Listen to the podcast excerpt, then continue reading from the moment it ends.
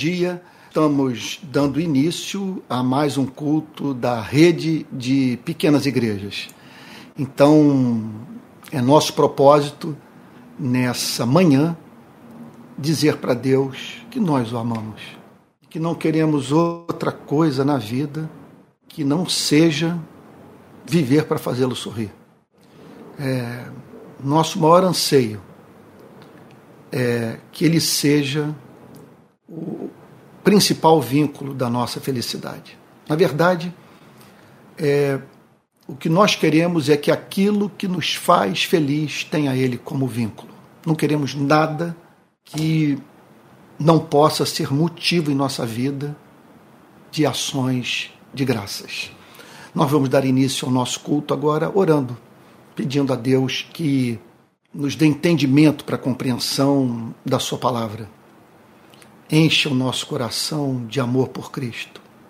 Que recebamos hoje resposta para questões que nos afligem. Vamos orar? Pai Santo, nós bendizemos o teu nome, porque o Senhor é bom e a sua misericórdia dura para sempre. O Senhor é bom não apenas por praticar atos de bondade. O Senhor é essencialmente bom. Senhor, contemplar a tua face é contemplar o que é amável, excelente, santo, justo. Senhor querido, nós queremos nessa manhã pedir a Ti perdão por aquilo que há na nossa vida e que é diabólico, que é carnal, que é mundano. Senhor, que não passa pelo teste do amor. Perdoa-nos, Senhor. Deus querido. Ó Deus, nós queremos nessa manhã louvar o teu nome pelas manifestações concretas da tua graça em nossas vidas. O Senhor tem sido bom para conosco. De uma forma especial, queremos agradecer pelas orações que foram ouvidas e pelas bênçãos que recebemos e, Senhor, sobre as quais não falamos contigo. Simplesmente o Senhor nos abençoou por conhecer a nossa necessidade, por isso nós somos gratos. Senhor querido, Deus de toda graça, nós procuramos a tua face nessa manhã em busca do Senhor e da sua bênção, que em razão do teu amor que não tem fim, que o Senhor abra o nosso entendimento para a compreensão da tua palavra, que o Senhor nos renove espiritualmente, nos encha de fé, que haja realidade na nossa relação contigo nessa manhã, que o Senhor encontre em nós adoração e real interesse por conhecer a verdade. É o que te pedimos em nome de Jesus, Senhor com perdão dos nossos pecados. Amém. Amém. Irmãos queridos, é meu propósito, portanto, dar sequência. Deixa eu só dar uma ajeitada aqui, eu peço perdão a você, no enquadramento da transmissão do YouTube e do Instagram. Eu acho que pode ficar melhor do que o que está sendo exposto. Vamos lá. Ok, muito obrigado.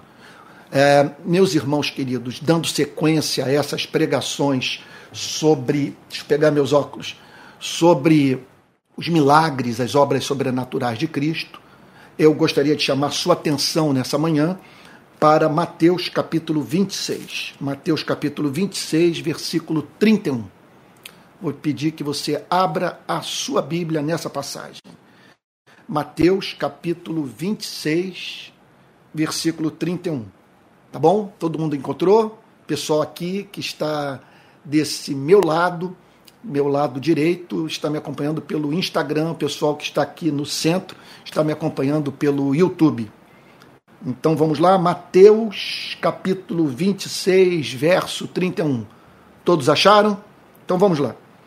Então Jesus disse aos discípulos: Aqui está o Senhor Jesus se dirigindo à sua igreja. O que é o culto de adoração? O culto de adoração a Deus é o ato de pararmos para ouvir a voz de Deus, sabe? De juntos buscarmos discernir o que Deus tem a dizer para as nossas vidas. Então, diz o Senhor Jesus para a sua igreja: Esta noite serei uma pedra de tropeço para todos vocês. É, esse é um dos lados mais complexos da nossa relação com Deus. É o fato dos caminhos de Deus serem inescrutáveis. É, de, na nossa limitação moral, intelectual, espiritual, não conseguirmos entender os caminhos do Criador. Então, há momentos na nossa relação com Cristo que aquilo que ele nos diz é, se nos afigura como algo difícil de ser digerido, compreendido, aceito. E aqui o Senhor Jesus declara para os seus discípulos que eles estariam passando por uma prova na sua relação com Jesus. Eu serei uma pedra de tropeço para todos vocês. Alguma coisa, então, que fará com que vocês caiam, sabe? Com que vocês é, percam a firmeza, no, que vocês errem o alvo deixando assim de cumprir a vontade de Deus.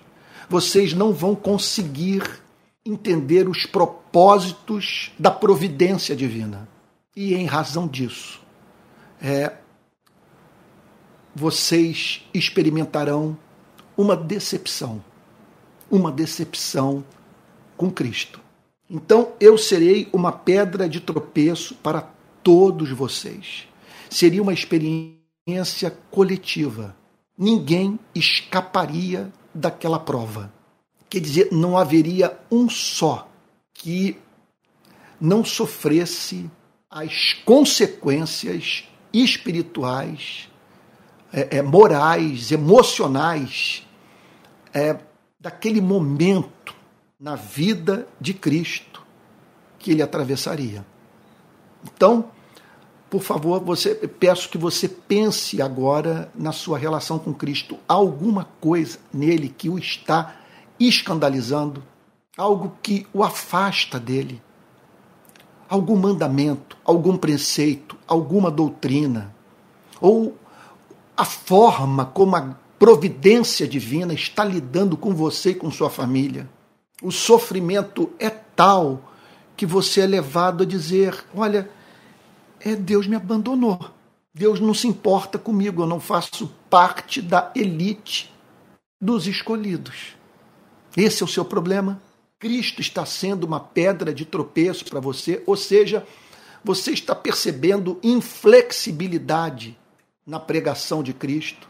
Há algo nela que o escandaliza, que se lhe afigura como uma coisa que não se ajusta ao seu modo de ver o mundo. Então preste atenção no que essa narrativa das Sagradas Escrituras tem a dizer para você. Esta noite serei uma pedra de tropeço para todos vocês, porque está escrito: ferirei o pastor e as ovelhas do rebanho ficarão dispersas. Então, o Senhor Jesus fala, ele compara a sua igreja a um rebanho. A imagem apresentada por Cristo era de fácil compreensão e ajudava os discípulos a entenderem o que estava em curso.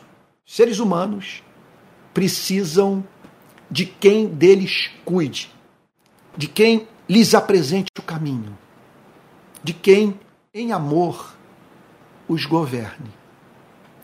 Portanto, a vida humana pode ser comparada à vida de um rebanho que precisa de um pastor. E que, se porventura esse pastor for ferido, o rebanho inevitavelmente se dispersará, porque não haverá mais quem o governe, quem dele cuide, quem é, lhe ofereça direção. Então, esse é um princípio do mundo espiritual e que deve ser levado em consideração por nós quando pensamos na igreja. Deus estabeleceu é, soberanamente que haveria na igreja quem a governasse e quem se submetesse ao governo de seres humanos designados por Deus para exercerem esse papel de autoridade na igreja. Então, por mais que a vida da igreja seja orgânica, por mais que essa igreja não tenha se institucionalizado, por mais que as relações sejam livres, é, é, por mais que a igreja tenha passado por um processo de desburocratização, sempre haverá essa espécie de relação que demanda de alguns sujeição em amor. Veja só, jamais a crítica incondicional àqueles que, com as escrituras na mão, apontam caminhos para a vida da igreja. Por isso que o, o inferno tem o seu foco voltado para esses homens, para essas mulheres que exercem essa função de liderança no corpo de Cristo. O inferno sabe que se essas pessoas forem feridas na sua dignidade, no seu nome, na sua reputação, se espalharem verdade, eh, em verdades a seu respeito, o rebanho se encontrará disperso. As pessoas desenvolverão um ceticismo com relação a essa figura do pastor. Não terão mais a quem ouvir. E essa dispersão é absolutamente trágica. Significa que essas pessoas, sem essa direção, sem essa luz do Evangelho que é comunicada por meio desses homens e mulheres, vão tomar caminhos que as distanciarão de Deus. As distanciarão de Deus, tá certo? Então, quer dizer, falar com que elas se afastem do caminho. Elas estão sem governo. Não há mais profecia. A Bíblia diz que sem profecia o povo se corrompe. Sabe? É, é, não há mais quem aponte caminho. Então, ferirei o pastor e as ovelhas do rebanho ficarão dispersas. E aquilo haveria de acontecer na relação dos discípulos com o Senhor Jesus. O Senhor Jesus estava para ser ferido e a espécie de ferida a ser aberta, de golpe a ser desferido contra a vida de Cristo, representaria um escândalo para os discípulos, alguma coisa que eles não entenderiam que os tornaria expostos à tentação. Eles estariam vulneráveis à, à queda. Daí a importância de, nos mais diferentes momentos de nossa vida, é, prestemos atenção na espécie de pecado que as circunstâncias da vida nos tornaram vulneráveis a praticar. Então, você está lidando com monstros. Você está combatendo algum mal. É muito importante que você pare para pensar na possibilidade de você ser encontrado usando as armas do inimigo. Nietzsche que falou: quando você olha para o abismo, o abismo olha para você. Então você está enfrentando é, gente perversa. Estabelece na sua vida a tentação de você usar as armas da perversidade. Você está vivendo um período de carência afetiva absurda, desejo de colo, de ser compreendido, de ser ouvido, de alguém que lhe afague, de alguém que lhe compreenda. É claro que você se expõe a, a romper o pacto que você fez com seu cônjuge, sabe? Desfazer alianças e, com isso, levar pessoas a sofrer. Em suma, o adversário de nossas almas veleja com o vento. Uma crise como a que se estabeleceu no nosso país ocorre, as igrejas se dividem, você vê pessoas se odiando em razão de desacordo político ideológico e você é tentado a descrer da igreja. a não querer mais saber de se relacionar com os cristãos.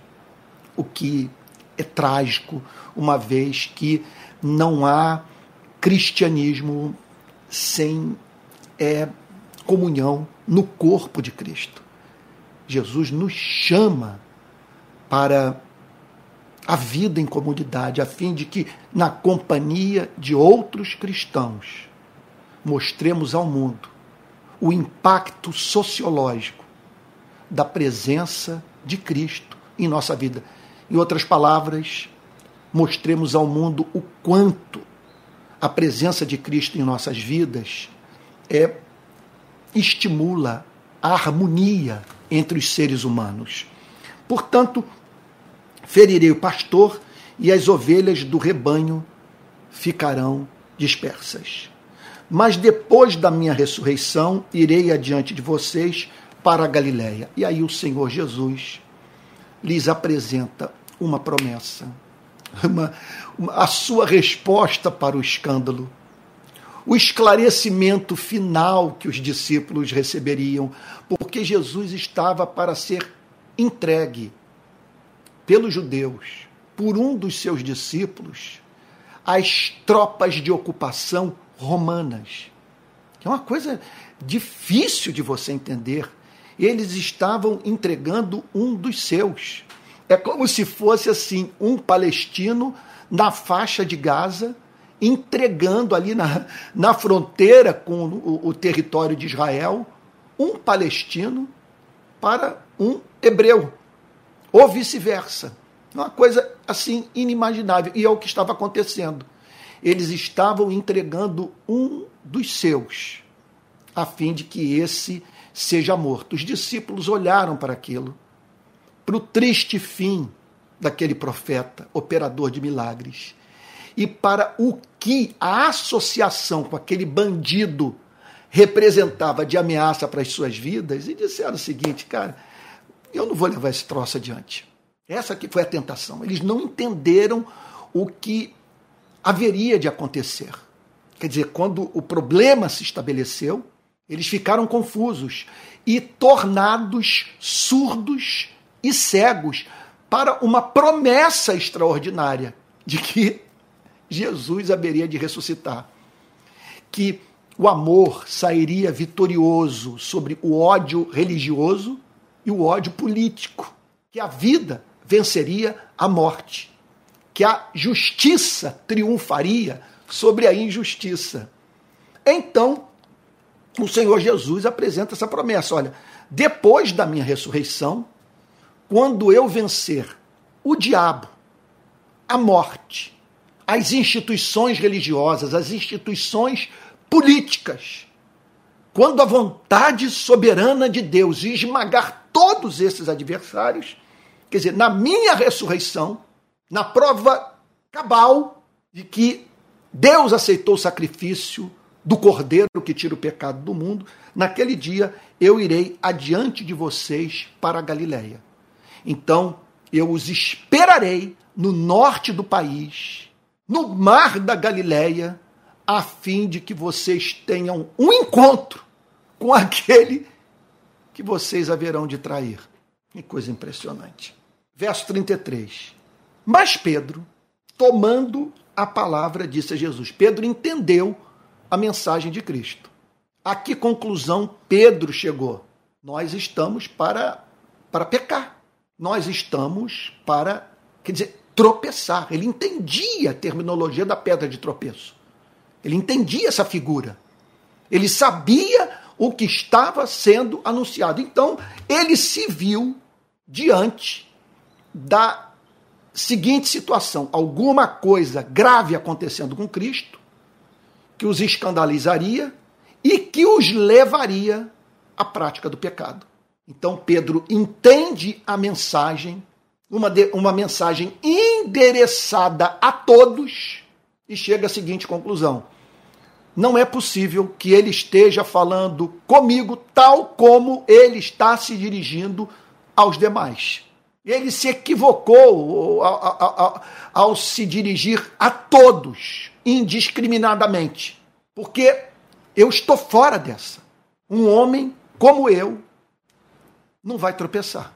E aí então ele vira-se para Jesus e diz: Ainda que o Senhor venha a ser um tropeço para todos, ainda que algo que venha a ser dito pelo Senhor, alguma experiência que o Senhor venha a viver, ok? Cause escândalo para todos e todos tropecem e todos o envergonhem e todos se afastem de ti. No meu caso, nunca o será. Nunca o será para mim. Nunca o será para mim. Vamos parar para prestar atenção nessa declaração. Nunca o será para mim. Meu Deus do céu. Onde Pedro se equivocou? Pedro se equivocou é de três modos distintos. Número um, ele, ele não creu na palavra de Cristo. Primeiro erro. Segundo erro do apóstolo Pedro, ele não foi capaz de desconfiar de si mesmo. Ele ignorou, ele ignorou a sua sombra, o que havia de Adão dentro dele. Ele desconsiderou os efeitos da queda, a sua vulnerabilidade, a sua fragilidade moral. E, por fim, Pedro desconsiderou os desafios provenientes das circunstâncias da vida. Ou seja, ele olhou para o futuro e não conseguiu imaginar uma pressão tamanha sobre sua vida a ponto dele sucumbir espiritual e moralmente a ela. Vamos repetir então? Em que Pedro errou ao dizer: nunca o será para mim. Primeiro, não levou a sério a palavra de Cristo, o diagnóstico de Cristo, a profecia de Cristo. Esse é o primeiro passo para a queda. Não levarmos a sério a palavra de Deus. Alguma mensagem de Cristo que você está resistindo, ignorando, trivializando. Segundo lugar, Pedro não foi capaz de olhar para sua sombra, tomar consciência dela. Pedro Pedro desconsiderou, repito, a sua fragilidade moral. E por fim, Pedro menosprezou é, o poder corruptor da, das alterações das nossas circunstâncias de vida. Olha, eu vivi isso esse ano, de uma certa forma se me permita dizer, e me perdoe repetir o que eu já falei em outras ocasiões, sem a mínima dúvida eu estou atravessando um ano muito difícil. E um amigo meu, jornalista, com muito carinho, disse o seguinte para mim, um amigo mesmo, Antônio, não fique falando sobre as tribulações que você está enfrentando né, nas redes sociais. Quer dizer, não use as redes sociais para falar sobre as tribulações que você está enfrentando, porque os seus inimigos vão amar. Eu sei disso. Mas eu não deixei de expor a minha dor julgar importante que as pessoas saibam que uma pessoa a quem elas respeitam, que julgam cristã, eu acho importante que elas saibam que essa pessoa passa pelos mesmos sofrimentos que os demais cristãos enfrentam. Então, num ano só, eu perdi minha mãe, quase perdi um sobrinho no acidente de automóvel, que foi parar no CTI, é, tive carro roubado, celular roubado, celular caro, que me ajudava nas transmissões das minhas pregações. Pela primeira vez contraí Covid. Sofri um acidente de moto. Até agora, é, hoje eu estou tendo que falar sentado, porque não consigo ficar muito tempo em pé. Um corte, um talho foi feito no meu pé. Tomei vários pontos. De, foram quase dez dias de antibiótico, um mundo de, de dor, de desconforto, de insegurança, porque o pé começou a necrosar e sinal de inflamação que poderia desembocar em infecção. Dias de incerteza, fora as traições que eu experimentei. É muito difícil você ter que dizer aquele que comia comido, comigo à mesa levantou contra mim o seu calcanhar, sabe? Botou o pé dele na minha frente, sabe? Me deu um coice, sabe? É, é, é, foi muita perseguição, foi um ano difícil mesmo, muito, um ano de muita pressão. E agora, como que isso tudo funcionou na minha vida? Ora, tudo isso aconteceu num contexto de uma pregação que contou com a desaprovação de muita gente. Eu fui muito perseguido em razão da condenação que fiz em manifestações públicas, em entrevistas, em pregações sabe? e em artigos da aliança que a igreja fez com a extrema-direita de 2018 para cá. Então foi pressão de todos os lados. Muita gente me amaldiçoando. Houve quem dissesse: sua voz vai ser calada. Dizendo o seguinte: Deus vai arrumar um jeito de silenciar você, você vai ser julgado por Deus. Então me chamaram de falso profeta, de Beuzebu, sabe? E, e, e, e, até uma, uma linguagem chula que eu acho que não é digna é, de, de ser usada em qualquer contexto, em especial num contexto como esse, né, de pregação da palavra de Deus.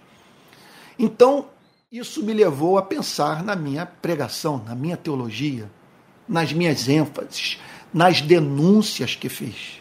Qual era o risco? De eu me calar, de eu rever minhas posições. A tentação foi a de eu não vou entrar em queda de braço com Deus. Deus está me pressionando a me calar e rever minhas posições. Acontece que houve um momento que eu disse para Deus: Senhor, Sua palavra não me convenceu, do contrário, o Senhor não botou na minha vida nenhuma pessoa que me convencesse teológica, intelectualmente, de erro. O teu espírito não me levou ao arrependimento por ter pregado o que preguei. Portanto, Senhor, apesar de todas as tribulações, vou continuar pregando o que tenho pregado. Vou continuar dizendo que a igreja tem que ser defensora dos direitos humanos, que ela tem que combater a concentração de riqueza, a desigualdade social. Vou continuar dizendo que o maior escândalo da história do protestantismo brasileiro foi a aliança que a igreja fez com a extrema-direita conservadora. Foi um absurdo completo de dizer esse candidato é o candidato de Cristo, botar Jesus Cristo é, no palanque com esse homem. Um absurdo completo. Então, é isso que ocorre. Você não sabe o que, o que o aguarda. Você, quer dizer, nós é aquela história, talvez uma, uma, uma melhor imagem para nós entendermos a, a, vida nesse planeta é de um barco no mar. Uma vez eu, eu pensei assim, estava dentro d'água, tem vez que o surfista se sente totalmente seguro, dono da situação. Sabe? Então houve ocasiões em que eu olhava para o mar, por maior que ele estivesse, e dizia o seguinte: olha, eu estou no controle total. E torcendo para que ondas grandes viessem, tamanho meu nível de preparo naqueles dias para surfar ondas grandes. Mas houve ocasião de eu pensar o seguinte: calma aí, essa segurança tem um limite. Eu estou diante de um oceano e essas ondas podem assumir, podem chegar a um tamanho tal que eu não serei páreo para elas, eu vou morrer. Então, assim é a vida. E isso nós precisamos levar em consideração, o que não foi considerado por Pedro. Olha, ferirei o pastor e as ovelhas do rebanho serão dispersas. Pedro ouve a declaração, eu servirei de. Quer dizer, deu, Pedro ouve a declaração, vocês tropeçarão. E ele diz: nunca tal acontecerá comigo. Ele desconsidera, assim, as mudanças que podem ocorrer nas marés da vida. Aquele velho hino presbiteriano. Né? Bem de manhã, embora o céu sereno, parece um dia claro anunciar. Vigia e ora o coração pequeno, um temporal pode abrigar. Eu vivi essa situação no trabalho humanitário que nós fizemos esse ano no Nordeste. Nós havíamos ajudado moradores de Jaboatão dos Guararapes e de Recife, levando comida, levando utensílios domésticos e tal para aquelas pessoas se reerguerem. Então a chuva caiu, inundou tudo, os rios transbordaram. Então, é, morte, é, desmoronamento, casas perdidas e tal. E hum, e, e é isso, gente pobre né, experimentando a, assim a pobreza absoluta. precisando da solidariedade porque tiveram a vida reduzida a nada, perderam tudo. Agora, houve algo diferente no que ocorreu em Maceió. Nas favelas de Maceió aconteceu algo impressionante. Eles tiveram tudo destruído, os pobres daquela região. Veja, não por conta do temporal que caiu em Maceió. Quando eles perderam tudo, o céu estava azul, eles me contaram. Não, não havia chuva. O que aconteceu é que a chuva havia caído em Pernambuco. E a água veio descendo de Pernambuco para Alagoas. E eles ali, em plena luz do dia, com sol, sem uma gota de chuva a cair, de repente viram aquele o, o, o, um lago grande que tem ali, que, oh meu Deus, estou me esquecendo o nome do, do, do lago. Eu sei que ele transbordou, não está me ocorrendo agora. Ele ele transbordou e levou devastação para aquelas comunidades pobres, para aquelas vilas de pescadores. Foi assim que aconteceu e assim acontece na nossa vida. Está o céu azul, tudo parece que nós vamos ter uma manhã maravilhosa, sabe? E de repente as coisas mudam. Olha, no meu acidente de moto, ocorrido há 10 dias, eu acordei e pensei o seguinte: quer saber? Eu vou na padaria, vou fazer uma das coisas que eu mais gosto na vida, que é comer pão francês com café com leite, que a gente chama aqui no Rio de média. A média com pão francês com manteiga. Puxa vida. Então acordei bem cedinho e falei: e depois da padaria eu vou orar. Eu vou para uma praia que costuma estar deserta nesse horário, vazia, semi-deserta, e vou orar na beira do mar, que eu tenho muita coisa para falar para Jesus. E aí então atravesso a pista, pego uma reta e vem um motoboy corta a minha moto pela direita. Não se faz isso. Corta a minha moto pela direita e eu estando a uma distância de um metro, metro e meio da calçada. Ele leva a minha pedaleira, ele arranca a minha pedaleira e rasga o meu pé. E de repente tudo muda. Havia um temporal naquela manhã de primavera aqui em Niterói. Um temporal, veja só, que não haveria alcançar a vida de muita gente e que alcançou a minha. Subitamente eu me vejo indo para um hospital. Olha, eu, eu, eu quando ele arrancou a pedaleira, eu vi a pedaleira no asfalto. Eu falei, podia estar meu pé ali. Olho para o meu pé, o meu pé aberto, a carne pendendo, o sangue jorrando. Eu não quis nem conversar com o motoboy, nem tentar convencê-lo de erro. Eu disse para ele, amigo, tudo que eu quero agora é ir para um hospital montei na minha moto sem pedaleira, fui levando minha moto até minha casa. E tive que fazer uma distância difícil, uma distância, que eu moro no morro e tal. É, então tive que subir aquela, aquela rua bem inclinada e tal, parar a moto, sabe? entrar no quarto, procurar a minha esposa e pedir para ela me levar para o hospital. E aí então, aquela insegurança toda, fiquei uma hora no trânsito, um engarrafamento terrível tive que ir para um hospital em São Gonçalo, e aí toma os pontos, e toma antitetânica, e, e, e entra em antibiótico, e aí a insegurança toda desse processo, tudo mudou subitamente. O que eu estou querendo dizer é o seguinte: o que faltou ao apóstolo Pedro foi humildade. Humildade para saber que Jesus é mais sábio do que nós. Humildade para desconfiar de si mesmo. Para saber que nós somos seres moralmente, moralmente frágeis e humildade em relação à vida. Jesus disse: está para acontecer alguma coisa que vai levar vocês a tropeçar. E assim ocorre conosco. Ocorre conosco. Quando o meu sobrinho foi parar no hospital, sabe? veja, quatro da manhã meu irmão liga para mim. Quando eu atendi o telefonema do meu irmão, eu falei, cara, não é coisa boa. E aí ele diz: Gabriel acabou de sofrer um acidente de trânsito, está em estado grave no hospital. Os meus dois braços, minhas mãos tremiam. Eu não consegui me levantar da cama. Eu sentei, fiquei com a mão na minha cabeça, entrei no carro, assim. É claro, humanamente, assim, é, é, falando, ou melhor, minha humanidade prevaleceu. O que, que o senhor está querendo falar conosco? ao que eu tive uma experiência mística. O Espírito Santo imprimiu no meu coração, na minha mente, a palavra misericórdia. eu vou tratá-los com misericórdia, eu vou me compadecer de vocês. O pior não vai acontecer. Sofremos muito, mas o pior não aconteceu. Então, é, é óbvio que nós precisamos ser humildes em relação à vida, porque nós estamos lidando com um mundo caído, um mundo de trevas e um mundo no qual nós não temos sossego. Esse é o fato. Esse aqui, esse aqui não é a nossa pátria, não é o nosso local de moradia eterna. Viver nesse planeta é viver na prova. Antônio, você está sendo ingrato é, para com Deus, você está desconsiderando as bênçãos de Deus. A Bíblia não diz: Este é o dia que o Senhor fez, alegremos-nos e regozijamos nele. Eu não nego isso. Tenho encontrado na vida, encontrei esse ano muitos motivos de celebração.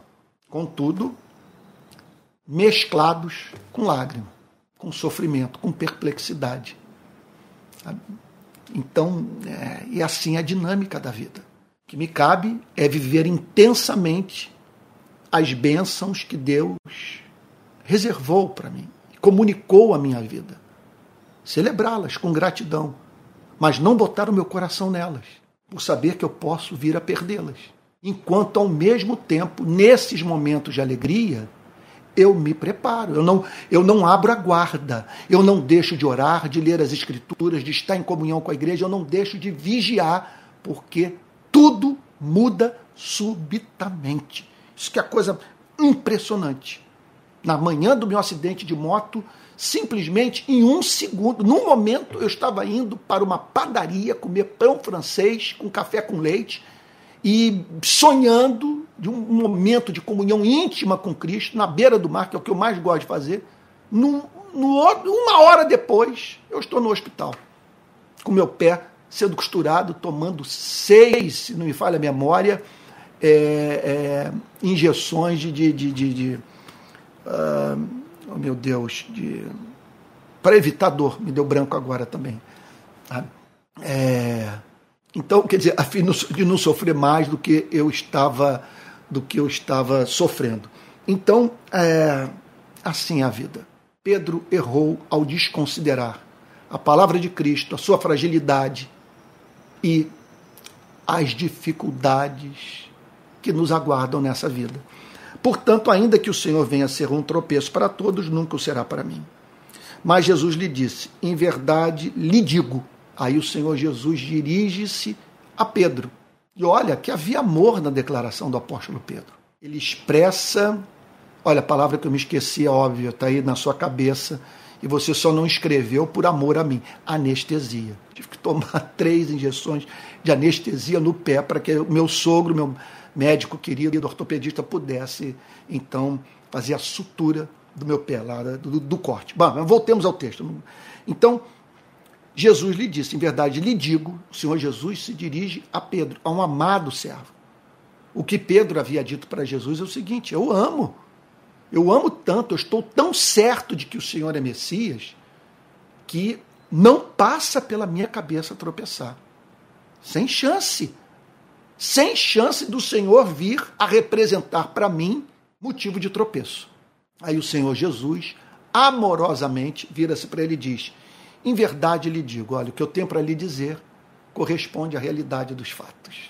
Meu Deus, são informações que Cristo tem a nosso respeito e que nós ignoramos. Há fatos sobre sua vida que Deus sabe e você ignora, tanto quanto eu ignoro esses mesmos fatos referentes à minha vida. Então, em verdade, lhe digo que nesta noite, daqui a poucas horas, antes que o galo cante.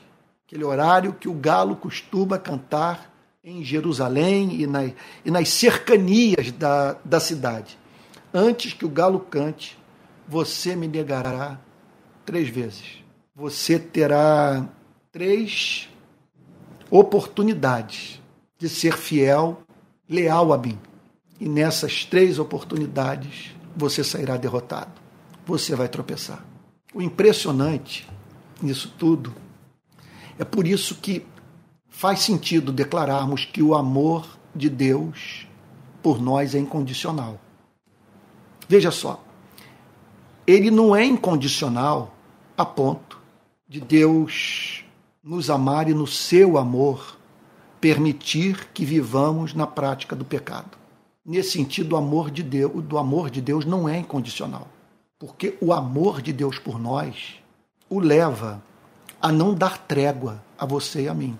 Sob que ponto de vista? Ponto de vista da nossa santificação. Eu posso lhe dizer uma coisa de experiência própria. Se você resistir à voz do Espírito Santo, o amor de Deus encontrará um meio de quebrar você. Me perdoe falar nesses termos. Eu estou falando sobre minha própria vida.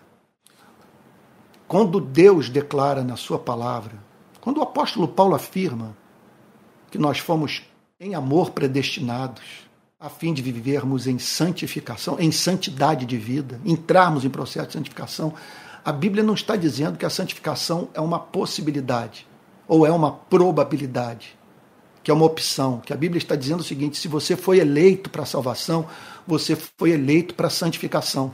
Ou seja, Deus vai arrumar um jeito de torná-lo santo. E se você resistir à sua voz, ele vai arrumar um jeito de você saber que o seu coração se tornou duro a sua palavra. Ele vai quebrar você e não tente resistir a Deus. Isso é o fato. Então, ah, o que ocorreu? Né? O que ocorre? Deus ah, ah, se dirigiu a Pedro. Em verdade lhe digo que nesta noite, antes que o galo cante, você me negará três vezes. Então, esse amor é incondicional sobre o outro aspecto. Veja, é um amor que, é claro, que estabelece uma condição, que é nos tornar amáveis a fim de que esse amor seja um amor complacente, um amor que tenha deleite, um amor que leve Deus a dizer para você: Tu és o meu filho amado em quem eu me comprazo. Então o amor estabeleceu suas condições.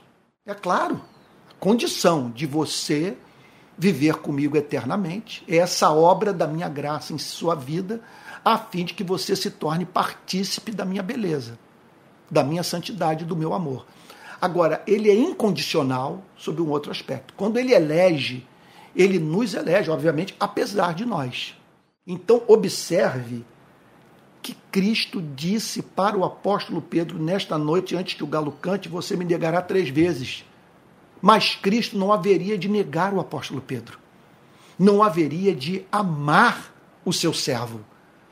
Quer dizer, nesse sentido, o amor é incondicional. Porque, veja, é um amor, repito, que não vai transigir com a iniquidade na, nossa, na, sua, na sua vida, na minha vida, na nossa vida. Agora, é um amor que vence a imperfeição moral, o pecado, a, a, é, é, a falta de, de compromisso com a verdade. É um amor que que insiste em nos amar. É um amor que não desiste de nós, é um amor paciente, é um amor longânimo. Observe então que o Senhor Jesus conhecia Pedro de antemão. Ele sabia quem era o apóstolo Pedro, o que, que ele era capaz de fazer e o que haveria de ocorrer na sua relação com seu discípulo querido. Contudo, ele nunca deixou de amar. Nunca deixou de o amar, de investir na sua, na sua vida. E outra coisa, e foi justamente esse discípulo que aproximadamente 50 dias depois seria levantado por Deus para pregar o sermão de Pentecostes e, por meio da sua pregação, levar 3 mil pessoas à experiência de conversão, segundo o relato de Atos, capítulo 2. Portanto, Pedro, diz o verso 35, insistiu: ainda que me seja necessário morrer com o Senhor. E aqui Pedro pensa é no maior motivo de tropeço que podemos encontrar na nossa relação com Cristo. É a relação com Cristo demandar o sacrifício da nossa vida. É a fidelidade a Cristo representar a nossa morte. Quer dizer, a abreviação da nossa vida nesse planeta. Você está entendendo? De você, por estar associado com Cristo, ir para a forca, ir para a fogueira, sabe? Ir para a execução. Então, ainda que me seja necessário morrer com o Senhor, entenda o que eu estou lhe dizendo. O Senhor está falando em tropeço. Eu não sei o que, que acontecerá na sua vida e que nos levará a tropeçar. Mas ainda que aquilo que está para ocorrer represente a exigência da minha morte, ainda que minha relação contigo me faça perder a vida, eu quero lhe dizer que de modo nenhum o negarei. Ou seja, ele estabeleceu o mais alto padrão para si mesmo. E eu estou certo que nós deveríamos ter essa obsessão do apóstolo Pedro. Se você me perguntar o que você espera desse ponto da sua vida, no qual você se encontra, até a sua morte, do ponto de vista da sua relação com Cristo, eu espero que eu jamais o negue. Ainda que o meu compromisso com Cristo, com a sua verdade, com a sua justiça, representem a minha morte. O problema é quando eu estou certo que me encontro em condição de bancar essa vida. Você está entendendo? É quando eu não sou humilde o suficiente para dar razão a Cristo e dizer que Sua palavra tem que ser levada a sério por mim. E quando Ele me ensina no Pai Nosso a dizer: e não me deixe cair em tentação, ou, e não nos deixe cair em tentação, mas livra-nos do mal, pois teu reino, poder e a glória para sempre. Que ele está dizendo o seguinte: vocês são tentáveis. Não deixem jamais de prescindir da graça de Deus para andarem com Cristo. Entendam que vocês não têm reservas, vocês não têm energia, vocês não têm Oh, meu Deus, que papo. Tá, tá, eu acho que eu poderia. Está me faltando uma, alguma uma palavra aqui para explicar bem o ponto. Quer dizer, a palavra não é envergadura espiritual, que eu acho assim, muito gasta. É, vocês não. Cara, vocês não têm subsídios interiores para bancarem o custo do discipulado. Qual é o custo do discipulado? Está aqui. Ainda que me seja necessário morrer com o Senhor, de modo nenhum negarei. O ato de seguir a Cristo envolve isso. É você olhar, por exemplo, para o momento que a igreja está vivendo e você dizer o seguinte: olha, eu vou perder amigos, eu vou ser perseguido, sabe? O meu salário vai cair, pessoas vão se levantar contra mim, eu vou perder espaço no seio da igreja. Pessoas vão passar a me odiar, mas eu vou ficar do lado de Cristo, firmado em Cristo, sujeito a Cristo Haja o que houver. Então, essa é a meta. O problema não foi Pedro almejar esse nível de amor. O problema foi ele não conhecer a sua sombra. É, isso é amplamente ensinado pelo criador da psicologia analítica, o psicólogo suíço, ou psicólogo analítico suíço, Jung. Jung dizia o seguinte: que quanto mais você tem consciência da sua sombra, da sua propensão ao mal, mais você se prepara para lidar com ele e não permitir que ele assuma o controle da sua existência. Então eu tenho que estar consciente das minhas fragilidades, daquilo que a história da minha vida me levou a vamos assim dizer, a ter inclinação de ser. Experiências do passado que me levaram a criar mecanismos de autoproteção me impedem de amar, que me impedem de servir, que me impedem de entrar numa relação de risco, que, que me torna vulnerável a alguém. Sabe? Então, é, é, é, isso é central. Como é central, eu insisto nesse ponto de nós olharmos para a vida dos nossos irmãos, olharmos para o nosso entorno, olharmos para as biografias dos santos de Deus, tanto as que estão registradas nas escrituras do Antigo e do Novo Testamento, quanto aquelas que poderíamos chamar de extra-bíblicas. Meu Deus, que apontam para o seguinte fato: nós fomos considerados como ovelhas para o matadouro.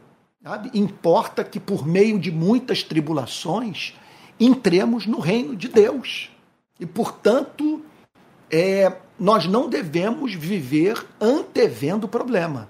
Nunca ultrapassarmos uma ponte antes de chegarmos nela, porque corremos o risco de sofrermos desnecessariamente por vivermos a temer aquilo que nunca vai acontecer. Você está entendendo o ponto? Contudo, nós podemos, nós, nós temos a obrigação de saber que estamos num, no território do inimigo, atravessando um campo minado. Sabe, estamos mudando de metáfora, estamos transitando por um mar que a qualquer momento pode se levantar contra nós, a ponto de nós gritarmos: Senhor, estamos perecendo. Isso faltou ao apóstolo Pedro. Em suma, o que essa história nos ensina é que ninguém está mais preparado para viver a vida de cristã do que o humilde. O que caracteriza essa humildade? Quais são as dimensões dessa humildade? Uma humildade em relação à palavra de Cristo, de entendermos que Ele é mais sábio do que nós. E quando Ele pede algo de nós, Ele o faz por conhecer a vida, a nossa natureza, aquilo ao que estamos expostos.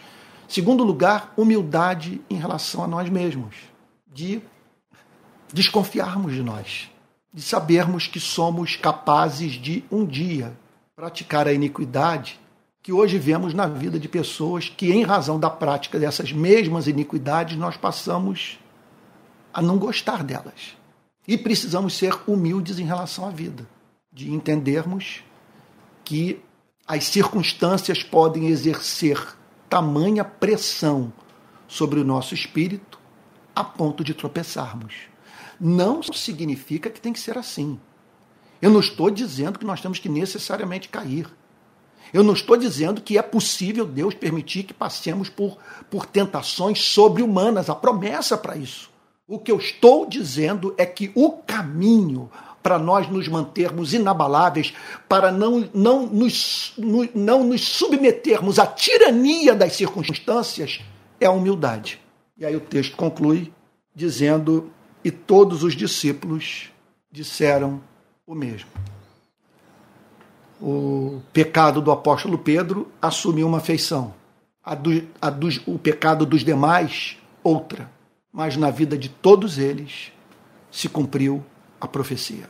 Não foi fácil para eles verem o profeta, o filho de Deus, o rabi, o Messias, o operador de milagres, morrer como um bandido. Parar numa espécie de bangu ou de presídio de segurança máxima de Catanduva. Não foi fácil para ele, para eles, depois verem esse Salvador numa espécie de forca, cadeira elétrica, numa cruz. E não foi fácil para os discípulos se manterem associados a alguém que foi considerado como praticante de um crime de tamanha gravidade que exigiu morte de cruz, uma morte que não era prescrita por Roma para os seus cidadãos. De tão cruel que ela era. Uma vez que a vítima ficava pendurada, sem poder se mexer, tetraplégica, ao ar livre, nua, ferida, depois de ter passado por uma sessão de tortura. E diante de todos, aguardando a morte.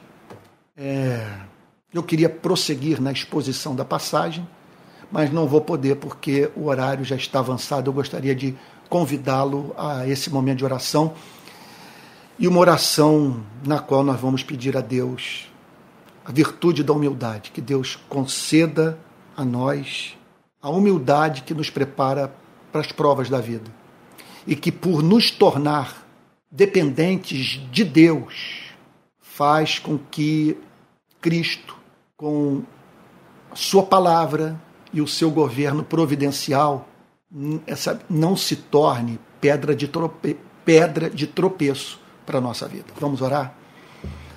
Senhor querido, Pai de amor, Deus de toda graça, estamos certos de que essa narrativa está registrada no Evangelho de Mateus para nossa advertência. Que aprendamos com o erro dos discípulos. Que o Senhor não encontre em nós essa arrogância, Senhor não permita que sejamos tão tolos a ponto de não acreditarmos na mensagem de Cristo, de não reconhecermos a nossa sombra, o que há de mal em nós, Senhor, e ignorarmos o poder destruidor corruptor das tribulações da vida. Senhor, nós imploramos a Ti, torna-nos humildes. E nós sabemos que uma característica da humildade é humilde estar certo de que não é humilde. É uma virtude que ignora a si mesma. Nós pedimos a Ti, Senhor, que Tu nos ajudes a nos arrependermos do nosso arrependimento, da nossa confissão, Senhor. Ó Deus, louvamos o Teu nome, porque nada do que foi escrito tem o objetivo de nos amedrontar e passarmos a ter como certa a nossa queda, mas de nos fazer um alerta e nos ajudar a tomar a direção da vida espiritual estável. E hoje nós aprendemos que não há estabilidade na vida espiritual sem humildade. Cordeiro de Deus que tira o pecado do mundo, tem misericórdia de nós torna o nosso coração, Senhor, dependente, totalmente dependente do teu espírito, da tua graça, do teu governo providencial, das tuas promessas. Em nome de Jesus, Senhor. Amém. Amém. Meus irmãos queridos, espero que todos tenham sido muito, mas muito abençoados nessa manhã. Olha, essa mensagem vai ser salva e se ela lhe fez bem, eu sugiro que você pegue o link e espalhe pelas redes sociais, tá bom? Pode ser que Deus use essa história do apóstolo Pedro com seus discípulos para edificação de muita gente. Sabe, eu acredito que quem compreender essa mensagem é, estará preparado para a vida. Irmãos queridos, hoje à noite eu estarei novamente pregando às 18 horas com a igreja reunida aqui na minha casa pela graça divina. Então, hoje, às 18 horas, transmissão do culto aqui em casa, para todo o país, para todo mundo, que essa é a bênção da, das redes sociais. Né? Você pode dizer que vai para o planeta a mensagem. Né? Bom, é, também quero dizer aos amados irmãos que ah, eu, eu, eu, eu estou. Quer dizer que a rede de pequenas igrejas precisa da sua ajuda. Olha, nós temos contador para pagar, tesoureiro, transmissão dos cultos, equipamento para comprar, pobre para ajudar, obreiro para sustentar. Nós precisamos de uma equipe. E eu espero montar uma equipe a fim de que o movimento da rede de pequenas igrejas seja organizado no Brasil inteiro, tá bom? E eu estou passando por uma mudança também no meu ministério. Eu fui informado que a instituição que me sustentava é, vai cortar o meu salário e tal, quer dizer, parte do salário. E então, é, é assim, é, é isso. Não vou entrar em detalhes aqui, o que significa, portanto, que eu vou precisar, é, é, é, quer dizer, aumenta a minha dependência da rede de pequenas igrejas para manter o meu ministério, já que eu não tenho nenhuma instituição, é, nenhuma igreja, falando aqui o português claro, ah, assim, eu não terei a partir de dois, do final de 2023 e hoje é, não tem nenhuma outra instituição mais, além daquela que está a partir de agora me dando quase que metade do meu salário, talvez 45, talvez 55% que eu recebi e tal. Bom, é, é ultra constrangedor. Você está vendo a dificuldade que eu tenho de tocar nesse assunto. Bom, só para dizer o seguinte, que a rede de pequenas igrejas precisa de ajuda. Então, aqui vai o nosso Pix para contribuição. Pixrpi22, pixrpi22, é tudo junto, pixrpi22, arroba gmail.com. Se você fizer a sua contribuição para esse Pix, a sua oferta vai cair na, na conta da rede de pequenas igrejas e, pela graça divina, vai ser bem usada. Após essa pregação, após o encerramento desse culto, eu vou apresentar links nos comentários, tá bom? É, e, e, na, e na, na descrição é, desse, desse vídeo, ok? Links a fim de que você conheça os cursos que nós estamos oferecendo. Vem aí a nova turma da Escola de Discípulos. Haverá um evento no dia 13, que está sendo anunciado por aí, para aqueles que, porventura, queiram caminhar comigo na Escola de Discípulos, tá bom? Dia 13 de dezembro. E então eu vou botar esses links todos e lembrar a você, lembrar a você que o principal canal de comunicação interna da rede de pequenas igrejas é o nosso Telegram. Então, daqui a pouco eu vou disponibilizar o Telegram para que você entre nele e faça parte, portanto, da nossa rede, tá bom? É, meu Deus, e o que mais?